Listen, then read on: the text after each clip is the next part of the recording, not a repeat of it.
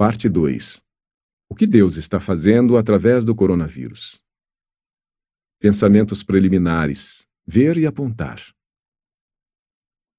Se Deus não foi destronado, se de fato ele governa todas as coisas conforme o conselho da sua vontade, Efésios 1:11, e se esse surto de coronavírus com toda a sua devastação estiver em suas santas, justas, boas e sábias mãos, então o que ele está fazendo? Quais são os seus propósitos? Pare de confiar no homem. A primeira coisa a dizer antes de tentar responder a essa pergunta é que, comparada à sabedoria de Deus, minha opinião não conta para nada. A sua também não.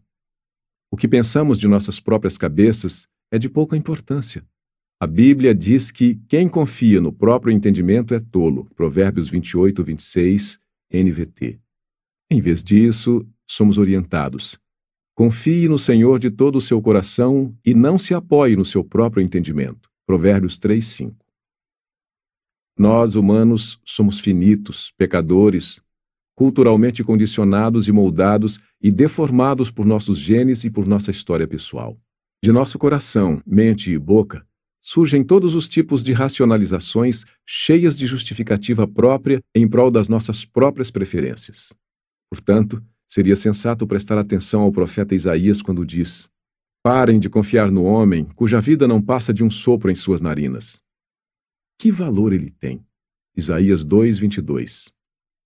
Não seria, portanto, presunção minha, ainda mais com uma sessão intitulada O que Deus está fazendo através do coronavírus, escrever este livro? Não, não é presunçoso. Não se Deus falou nas escrituras cristãs. Não se Deus se inclinou a falar em palavras humanas para que possamos verdadeiramente, embora parcialmente, conhecê-lo e conhecer seus caminhos. Não se as palavras de Paulo forem verdadeiras. Deus derramou sua graça abundantemente sobre nós em toda a sabedoria e entendimento. Ele nos revelou o mistério da sua vontade. Efésios 1, 8 a 9. Não se, como Paulo diz, ao lerem o que escrevi, poderão entender a minha compreensão do mistério de Cristo. Efésios 3:4. Deus não está em silêncio sobre o que está fazendo neste mundo. Ele nos deu as Escrituras. No capítulo 2, apontei algumas das razões pelas quais podemos confiar na Bíblia como a palavra de Deus. Portanto, meu objetivo não é inventar ideias sobre o que Deus pode estar fazendo meu objetivo é ouvir a palavra dele nas Escrituras e transmitir a você o que eu ouço. Quão inescrutáveis são os seus caminhos. Outra coisa que devo dizer antes de tentar responder à pergunta o que Deus está fazendo é que Ele está sempre fazendo um bilhão de coisas que não sabemos. São muitas, Senhor Deus meu, as maravilhas que tens operado e também os teus desígnios para conosco. Não há ninguém que possa se igualar a ti. Eu quisera anunciá-los e deles falar. Mas são mais do que se pode contar. Salmos 45. Seus desígnios com o coronavírus não são apenas incontáveis. Eles são de muitas maneiras inescrutáveis. Ó oh, profundidade da riqueza, tanto da sabedoria como do conhecimento de Deus! Quão insondáveis são os teus juízos e quão inescrutáveis os seus caminhos! Romanos 11, 33 Ara. Mas quando Paulo escreveu isso, ele não estava dizendo, então feche sua Bíblia e crie sua própria realidade. Pelo contrário, essas palavras sobre os caminhos inescrutáveis de Deus foram escritas com um clímax para 11 capítulos das melhores notícias do mundo, todas escritas para serem entendidas. Por exemplo, quando Paulo aborda a inevitabilidade do sofrimento, ele diz: e não somente isto, mas também nos gloriamos nas tribulações, sabendo que a tribulação produz perseverança. A perseverança produz experiência, e a experiência produz esperança. Ora, a esperança não nos deixa decepcionados, porque o amor de Deus é derramado em nossos corações pelo Espírito Santo que nos foi dado. Romanos 5, 3 a 5. ênfase acrescida.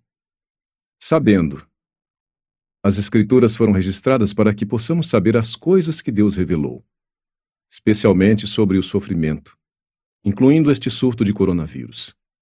Então, inescrutável significa que Deus está sempre fazendo mais do que podemos ver, e mesmo que podemos ver, não teríamos visto se ele não o tivesse revelado. apontando para a realidade. Então, meu trabalho aqui não é imaginar, como na famosa canção de John Lennon.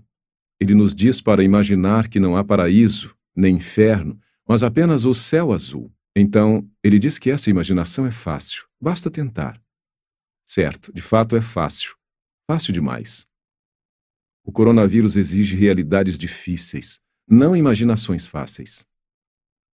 Deus e Sua palavra são a realidade de que precisamos, a rocha sob nossos pés. Então, meu objetivo aqui é apontar para a realidade, não criar a realidade. Meu objetivo é ouvir e declarar o que Deus disse ao invés de imaginar. Vou apontar o que a Bíblia ensina e depois fazer as conexões com o coronavírus. Cabe a você julgar o que está correto. Digo isso porque é o que Jesus falou sobre discernir esta época. Ele ficou indignado que as pessoas pudessem usar seu raciocínio para entender os padrões climáticos, mas não a divina atividade de Deus na história. Hipócritas, vocês sabem interpretar a aparência da terra e do céu, mas não sabem discernir esta época? E por que não julgam também por vocês mesmos o que é justo?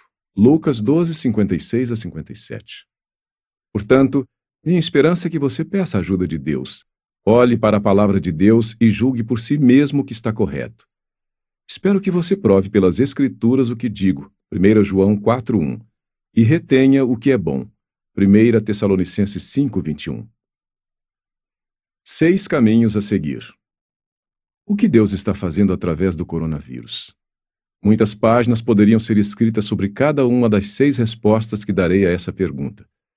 Mas, com a urgência da presente hora, não tenho tempo para isso.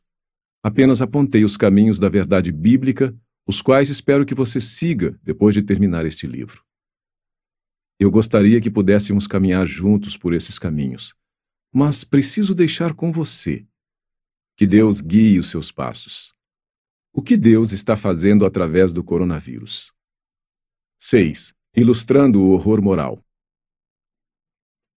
Resposta 1.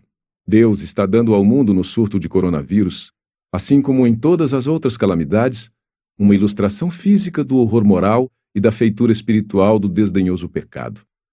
De fato, o pecado é o motivo de toda a miséria física existir. O terceiro capítulo da Bíblia descreve a entrada do pecado no mundo.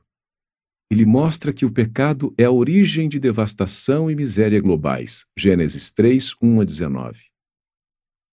Paulo resumiu em Romanos 5,12: Portanto, assim como por um só ser humano entrou o pecado no mundo, e pelo pecado veio a morte, assim também a morte passou a toda a humanidade, porque todos pecaram.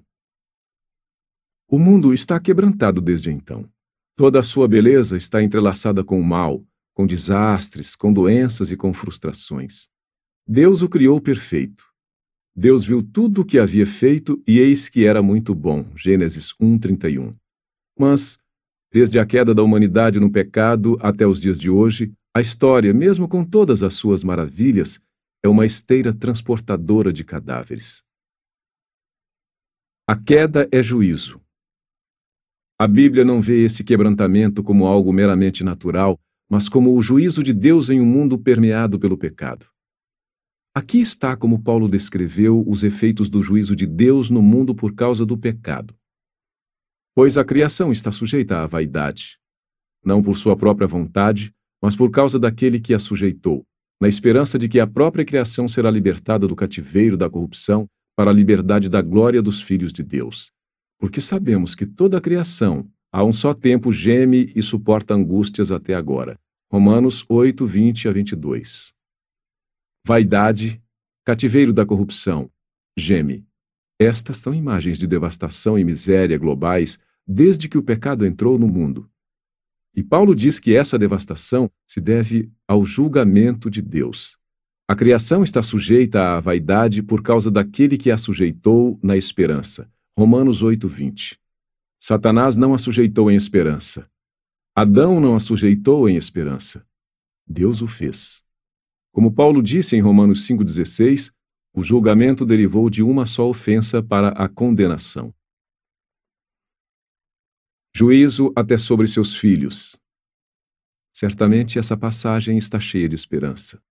A liberdade da glória dos filhos de Deus, Romanos 8, 21. Deus tem um plano deslumbrante para uma nova criação, onde ele enxugará dos olhos toda lágrima. Apocalipse 21, 4.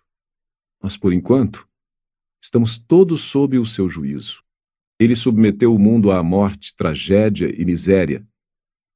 Sim, até os seus próprios filhos, aqueles a quem ele predestinou para a adoção, Efésios 1, 5, redimiu pelo sangue de seu Filho, Efésios 1, 7, e designou para a vida eterna, Efésios 1, 18, até mesmo nós sofremos e morremos por causa do juízo de Deus na queda.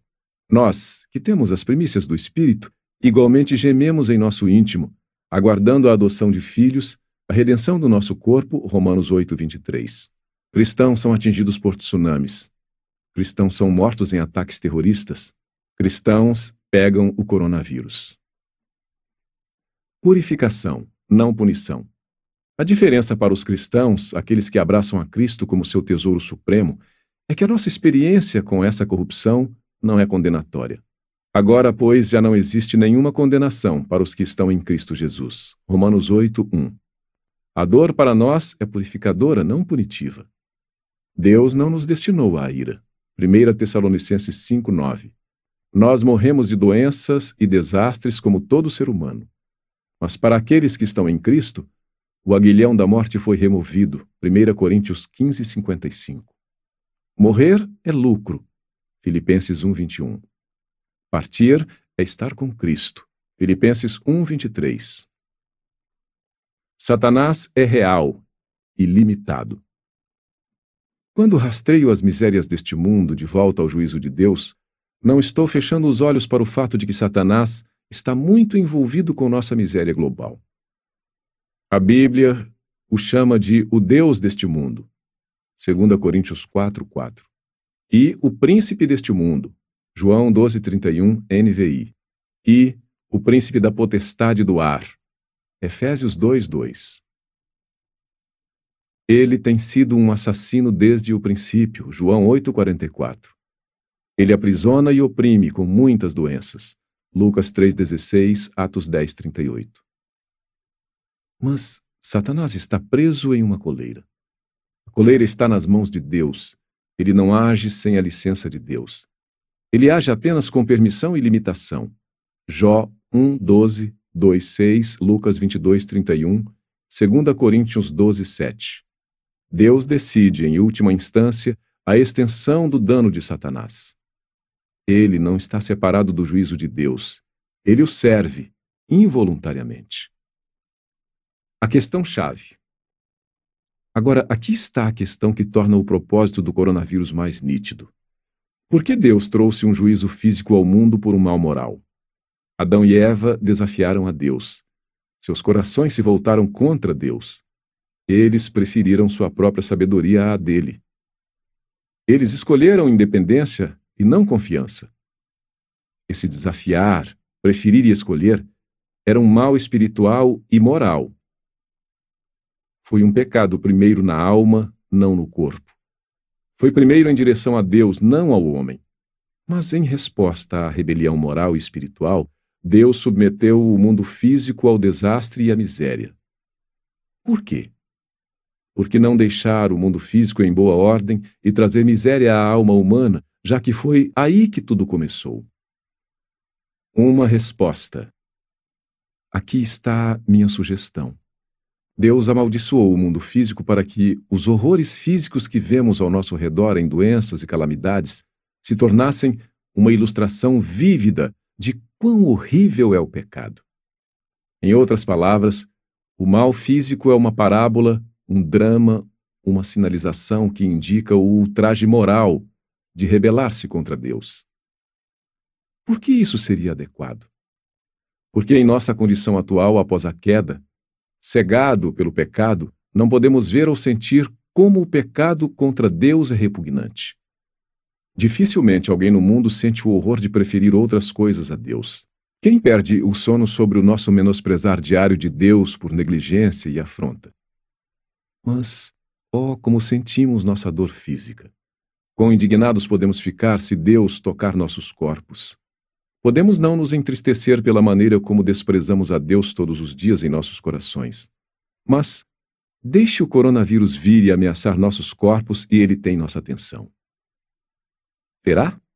A dor física é a trombeta de Deus para nos dizer que algo está terrivelmente errado no mundo. Doença e deformidade são ilustrações de Deus no reino físico de como é o pecado no reino espiritual.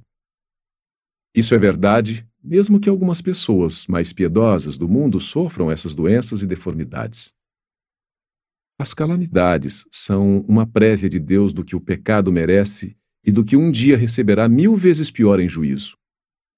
São avisos, são alarmes para nos despertar para o horror moral e a feitura espiritual do pecado contra Deus.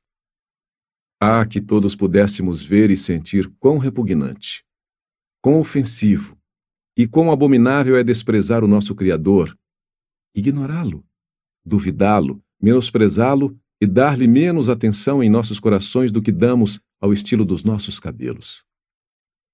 Precisamos ver isso e sentir isso, ou não nos voltaremos a Cristo para a salvação da feitura do pecado. Podemos clamar para escapar da penalidade do pecado. Mas será que veremos e odiaremos a feitura moral e desdenhosa do pecado? Se não o fizermos, não será porque Deus não forneceu retratos vívidos disso na miséria física, como o coronavírus. Portanto, Deus está misericordiosamente clamando nestes dias.